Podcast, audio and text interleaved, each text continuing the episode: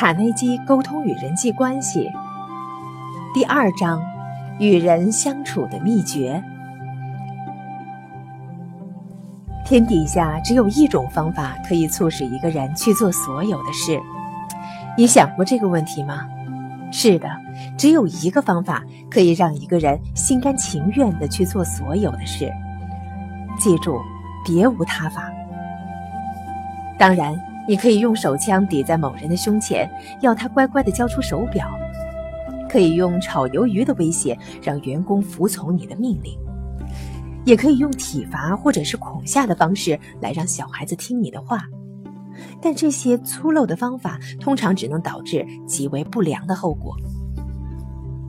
要你心甘情愿地做事的唯一的方法，就是把你想要的东西给你。你想要什么呢？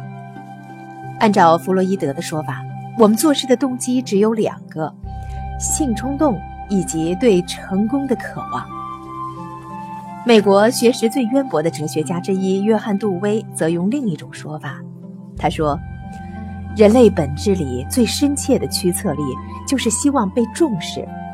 记住这句话，希望被重视，它非常的重要。本书以后还会常常的提到。那什么是你想要的？或许并不多，但不可否认，这世上有少数几样东西，的确是你极其希望所拥有的。”大部分人需要的东西包括：第一，健康和对生命的维护；第二，食物；第三，睡眠；第四，金钱和金钱能够买来的东西；第五，未来生活的保障；第六，性冲动；第七，儿女的幸福；第八，被重视的感觉。以上的这些需要呢，都不难满足，除了其中一项，人们对这项需求根深蒂固、迫切的热望，绝不亚于对食物和睡眠的需要。它就是弗洛伊德所说的对成功的渴望，或是杜威所说的希望被重视的感觉。林肯曾经说过：“人人都喜欢受人称赞。”威廉·詹姆斯也说，人类本质当中最殷切的需求是渴望被肯定。他没有用希望、需要或是盼望等字眼，而是用渴望这个词儿。这种渴望不断地啃噬着人的心灵。这种希望被重视的感觉，也是人类与禽兽之间最大的区别。举个例子，我小的时候住在密苏里州的乡下。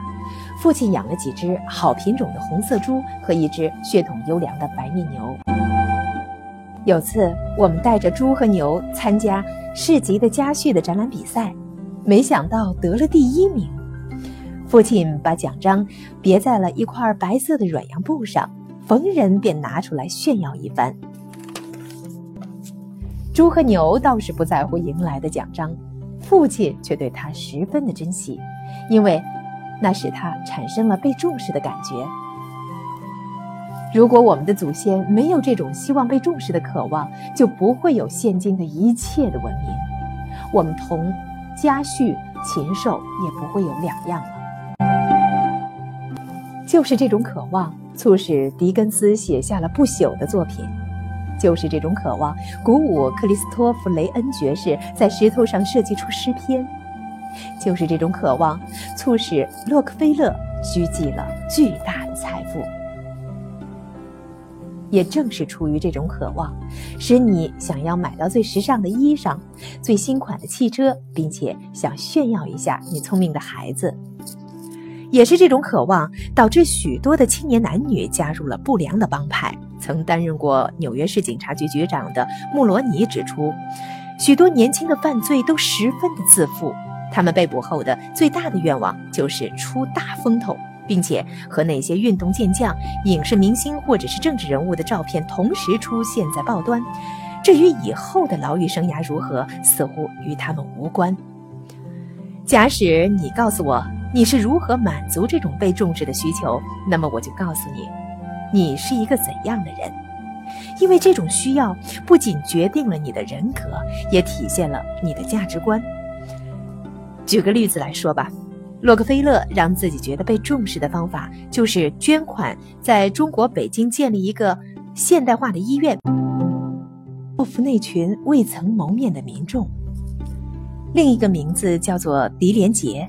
他让自己感到被重视的方法是走上邪途，成为抢劫银行的歹徒和杀手。